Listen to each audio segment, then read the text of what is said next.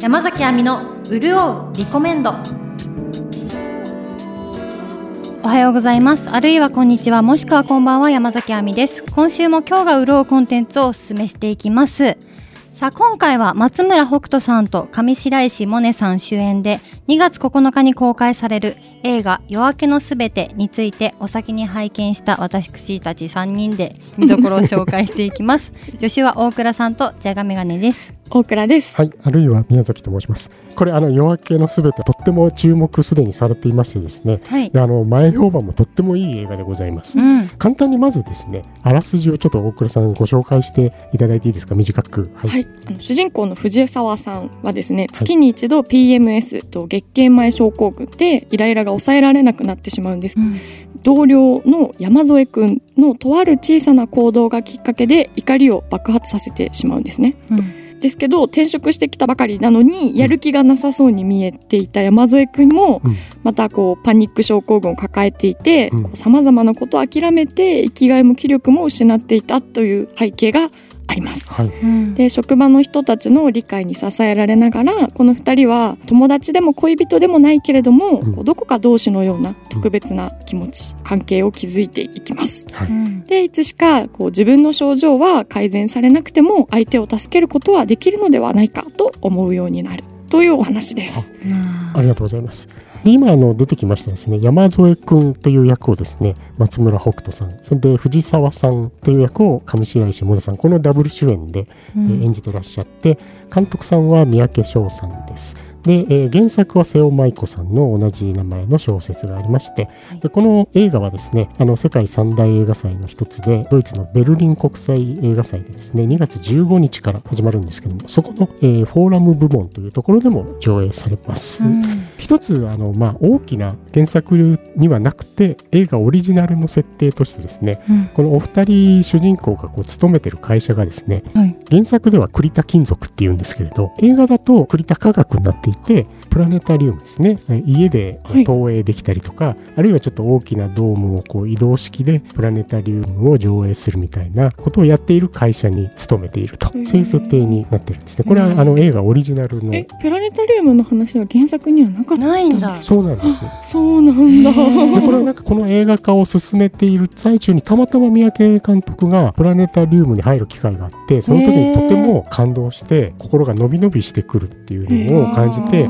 そしたらその三宅さんが原作を読んだ時に進めば進むほど2人が伸び伸びしていく感じがとても好きだっていうのとこうなんかイメージが合体してそれでここに取り込んだと。でもちろんその原作の瀬尾舞子さんにそのことをお話しして、うん、であの瀬尾さんが快諾してくださったという。すごい、はい、その一つの行動で、はい、だいぶ大事なシーンになりましたもんね。そう、ね、なんですよ。ね。ねこれあのとてもなんかもう映画的にも向いている、ね、うん、非常にということなんですけど、亜美さん、大倉さん、まずは短い感想なり、いかがですか？先にご覧になってみて。いや、すごく心が軽くなりました。うん。ですよね。なんか気にかけてくれる存在がいるだけで全然違うよなと思って、確かに。ね、本当にそうですよね。大倉さん、どどうですか？そう、なんか最初ね、始まりはちょっと不穏というか、うん、そうですね。心配な感じなんですけど、だんだんこう自分も見てて、ポカポカしてくる感じがありましたよね。これ多分、そのご覧になった方、多くの人がそのすごい優しい気持ちになって映画館をこう出ていくことができるんじゃないかっていうね、あと周りの人のありがたみとかも感じられて、うん。ね、本当にそういう感じになるんじゃないかと思って、自分が今保ててるのあ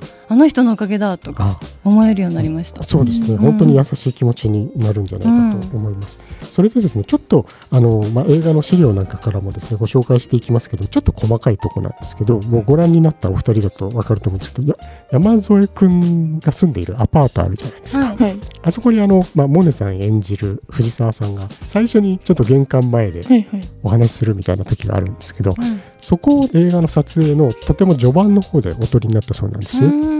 でそしたらそこがとても良かったと。あの監督さんがその撮影を見ていて。2人がまあ初めてまともに会話するところだと思うんですけど、でその時に三宅さんはですねとても2人がその素晴らしくて、うん、この充実した2人のショットですね、うん、これを最初に撮れたので2人をその切り離して、うん、こうバラバラにこう喋る人を撮ってこっち向いてもう一人喋る人を撮るってこうカットバックって言いますけど、うん。一人一人撮るんじゃなくてこの映画はもう二人同時に同じフレームの中に入れてなるべくその同じ距離から見つめていくっていう風にしていこうと。それがこの映画の面白さだと確信できましたというふうにおっしゃってるんですね。まあ、ちょっとそれも知ってみるとうん。はうん。納得するものがうん。あるかもしれません。とてもあの映画を見る上でなんか一つまたなんか学学ばせてもらえるよううなん。言葉じゃないかと思うんですけど。はい。でまあ、あの松村北斗さん上白石萌音さん、まあ、他にも何ですか登場人物が皆さん優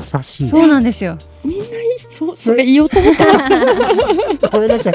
なんかちょっと皆さんのその印象を教えてください。なんかここがいいとかですね、私あの会社の先輩の久保田真紀さんはい、はいなんか心配するけど心配しすぎてないというか。そうなんですよね。そう。そうそこの塩梅が絶妙でね。あこの距離感を保てる人になりたいなっていう思いましたね。ち距離感ゃんと相手を尊重してる感じが。わかる？そうそう。一人間としてね、うん。あのお菓子分け合うシーン毎回いいですよね。ねいいですよね。いやあのまあこれネタバレってほどじゃないんで言いますけど、うん。うん最初モネさん演じている藤沢さんはまあ PMS で苦しんでいて、はい。まあ、急に怒ってしまう。もうぶち切れてしまう、自分がそうしたいわけでもないのに、うん。どうしても症状としてかなり、まあ、ひどく周りうにん当たってしまう、で当たってしまってはっと我に返った時にはもう時すでに遅しみたいなことが症状としてあってとても辛い思いをされているんですけど、この栗高がその今亜美さんがおっしゃったように、はい。その社員の方のうんなんていうんですか距離感。そうあと三石健さん。もう素なんか晴らしいですよね。そう後ろから見守ってる感じとかなんか二人のやりとりを見てる表情とかもすごくよくてわかります？もう今それも喋りそうな感じもう本当それ共感しかない共感しかない。ちょっと静かに見つめてる感じが。あのね三井さん、素晴らしい表情だけで伝えてくれる。なんです視線そ,、うんそこの周りにいる人の視線がどういうふうにその、うんいつまでどこを追っているのかとかあえて見ないであげてるのかとか、うんうんそうなんですそうなんです。視線なんか素晴らしいなと思います。うん。気づいてないわけじゃないんだけど、ねそうそう。いらんことはしないんですよね。見てるけど、まあ何も言わないでおこうみたいな、ううんん。三石健さんはこの栗田科学のあの社長さんをやっているんですけども、はい。まあ、小さな会社でもう平場にみんな一緒に机並べていらっしゃるんですけど、ある人を見送っている時の三石さんの眼差しとかですね。本当にたまんないですね。もうインスタフォローしました 本当ですか？そしたらめっちゃジャンプしてる動画上げてた。可愛いって思った。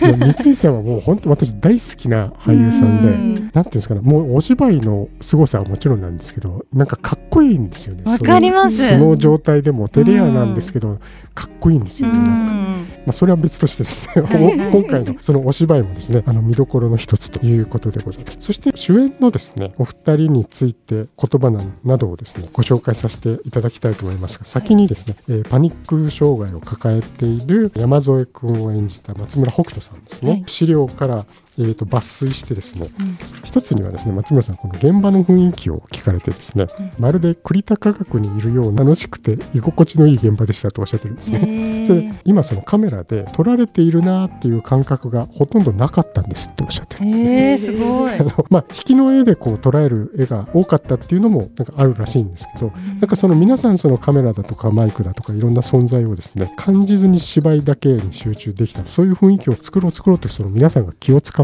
くれている現場だった。そうなんですね。でま、その本当にその監督さんも そのこの栗田科学みたいな現場を目指そうっていうようなことでやっていらしたみたいなんですけど。確かに結構引き多かったですあねですよね、うん。あんまりこうグッと寄らないんですよ寄らなかったですね。寄らなかったですよね。もうちょっとだけ松村さんの言葉を紹介しますけどもあの特に印象に残ったシーンですね、うん。松村さんどどこだったのかっていうことにお答えになって日曜の夜に藤沢さんと偶然会社で居合わせて二人きりでデスクに並んで話す場面、うん。覚えてらっしゃいますか、はいはいはい、ええこの松村さんが演じる山添君がですねブランケットを藤沢さんに貸すっていう何気ないやり取りがありました、うん。ここが一番印象に残ってるらしくて、そこなんだ。はい、でなんでかっていうと松村さんおっしゃってるのはあの状況で男女が2人だけでいて、うん。そのブランケットを貸すっていうことが、うん。なんか必要以上に親密に見えちゃうんじゃないかとか、あるいはその2人の間に恋愛的な何かを感じさせてはいけないし、うん。それから山添君の優しさが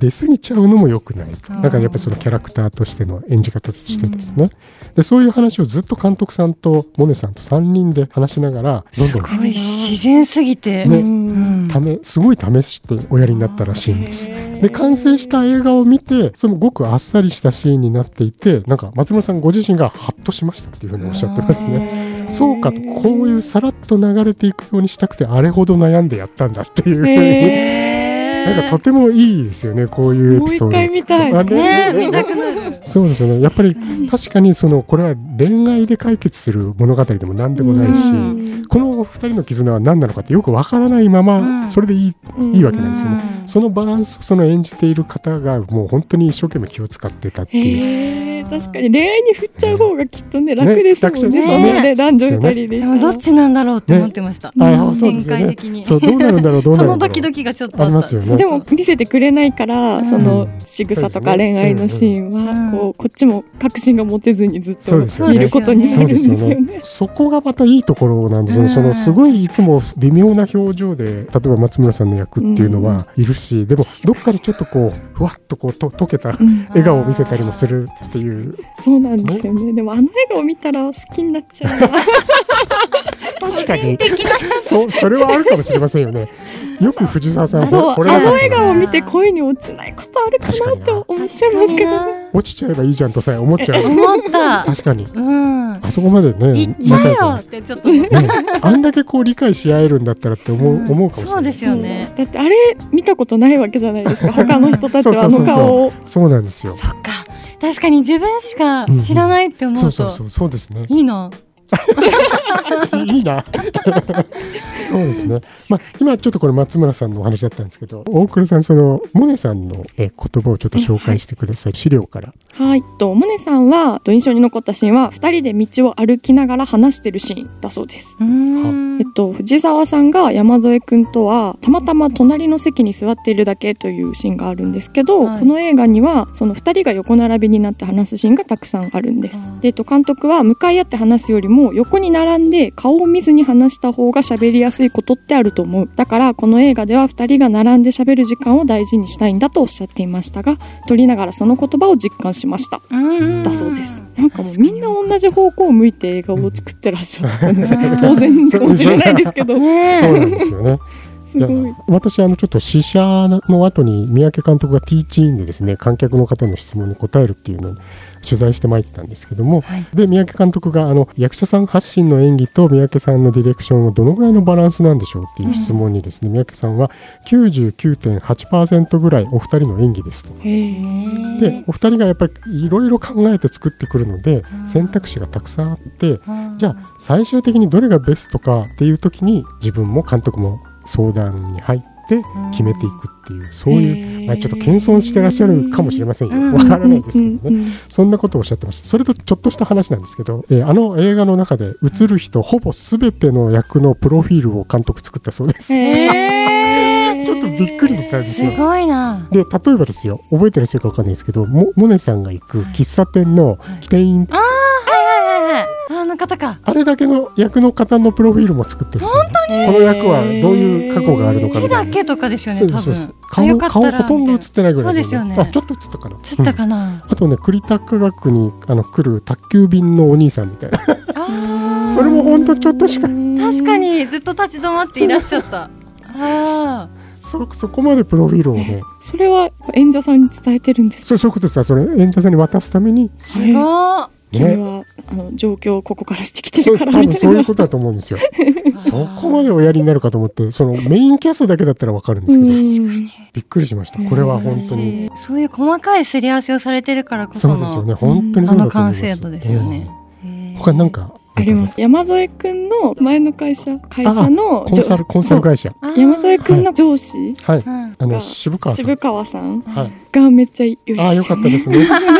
も。う本当にあの触れたい要素たくさんあります。ねシンプルな渋川清彦さんが。そう終盤ちょっとなんか関係性というか、はい。なんかちょっとここはぜひ見ていただきたいんですけど、なんかこうでなんかいろいろきっとほどけてきたんだなっていう場面がすごい、あのあの時もそのなんていうかちゃんとその視線をずっとこう丁寧に撮ってるっていうか、そう。そうです、ね、っていうシーンが私は感動ポイントでしたね。私松村さんの好きなシーンだと例えば自転車に乗るシーンは。とても、でもそうなんですよ。春なんですかねいやあれはね秋にとって秋なんだ。でもめっちゃ春ですよね春ですよね。桜吹雪待ってるんじゃないかぐらいの。でもなんか監督さんおっしゃってたのは10月から11月って言ってたかなそうなんだ。もうあれでまあでも日本で光の加減がとても綺麗な季節。春ほぼ春ですよね。でこれも16ミリフィルムで贅沢して撮ってらっしゃるんですけど、その質感っていうのもですね映画館でぜひと思いますけど。あとあの私髪切ってめっちゃ笑うシーンがすごくよかった、もうこれはですね松村さんもモネさんも、あのシーンはとにかく本当に笑い転げてそうですよね。カットがかかっても笑ってたらしいです。あだってあのメイキング見たらあの松村さんがまあ行っちゃったら行っちゃったでみたいなあそんなことおってたんです。か、えー、だから本当に行っちゃったんじゃないかと思ってあのリアルな笑いというかお芝居で笑うって結構難しいと思うんですよ,、ですよね、泣くより難しいっていう方もいらっしゃるんで、うん、爆発してましたよね。本当愛おしいシーンっていうかねね良かったですよね、うん。あとまあ雨とかですね。音楽とか、うん、いろんなことに注目していただきたいなと思います、音楽素敵だった、ずっと、音楽がこう全然押し付けないでたゆたうような音が鳴ってるんですけど、で雨雨について言えばですねよく雨降るシーンがあるんですけど、でそれは取材に行ったら三宅翔さんがおっしゃってたのは、えー、天気にはいろいろこだわったんですけども、あの悲しい時だから雨が降るとかいいから晴れるとかだけじゃなくて、人間の感情とは全く関係なく天候は存在しているので、っていうことも考えていますという、ね、はい、ただ雨たくさんいろんな雨がありましてそういうのもまた見ていただけたらと思います。うん、で最後にじゃああの三宅翔さんの、えっと、前作2022年は「えー、稽古目を澄ませて」というのでしたこれは岸井ゆきのさんが主演なんですけれども、うん、耳の聞こえない女性ボクサーを演じてらっしゃったんですね。うん、でこれももし例えばご覧になってなくて今回のこの「夜明けのすべて」で三宅翔さんについて関心を持たれる方がいたらぜひともですね、うん、稽古目を澄ませてもご覧ください、うん、で最後に三宅翔監督の私が取材に行った時の言葉をお伝えしたいと思います。ありがとうございます。三宅さんが例えば前作「稽古目を澄ませて」に取り組んだのは稽古が聞こえないから取り組んだのではないです。で夜明けのすべてで言えばその主人公の2人が PMS やパニック障害だから取り組んだのでもありませんと、うん。でこの稽古ですとか山添君藤沢さんこの3人にはポジティブなかっこいいなと思えるところがあったから取り組みました、うん、で夜明けの全てで言えば相手のことを知った時に何か助けることはできるかもとアクションを起こしていくのがとても素敵だと思いました、うん、ただその人間アクションを起こしたところでうまくいくとは限らない、うん、それでもいいじゃないかっていう、そういうこの人たちに素敵さを覚えてあのポジティブに感じて映画に取り組みました、ということでございます。夜明けのすべてですね。2月9日公開になりましたので映画館に足を運んでいただけたらと思います。はい。皆さん今回も潤っていただけましたでしょうか？ではここで、えー、ジャガメガネがオリジナル短歌を一首読みます。はい、はい、あ僕さんその前にちょっと。ウルリコは YouTube をメインチャンネルにお送りしています。他ポッドキャストや SNS もやっております。トークや動画への楽しい感想の書き込みいいねなどお願いします。X ではハッシュタグウルリコをつけてポストしてください。はい。無理だよの第一印象を覆すいぶりがっことクリームチーズ。いぶりがっことクリームチーズきた。いぶりがっことクリームチーズは無理だろうって思うけどってこと？合わせてみたらいいっていう。さんもう忘れちゃったんです、ね、アルトゥルさんの教えを、ね、エピソード54のですね日本推しラトビア人のアルトゥルさんの投稿であのこの人なんか性格も何も合わないだろうなと思っても意外と話してみたらうまくいくことあるよね、うん、それを思い出させてくれたのはいぶりがっことクリームチーズだということで、それを引用いや説明してしまった 分かってたに決まったじゃないですか。ね、説明してもらうために言ったんですよ。そうですよ。つながっていますね。はい。つながっていますね。いろんなものがつながっていますよ。そうですね、はいはいお願いします。はいぜひぜひチャンネル登録やフォローをお願いします。では次回も聞いてください。お相手は山崎亜美と大倉と宮崎でございました。今日もうるうるとした一日をお過ごしください。バイバイ。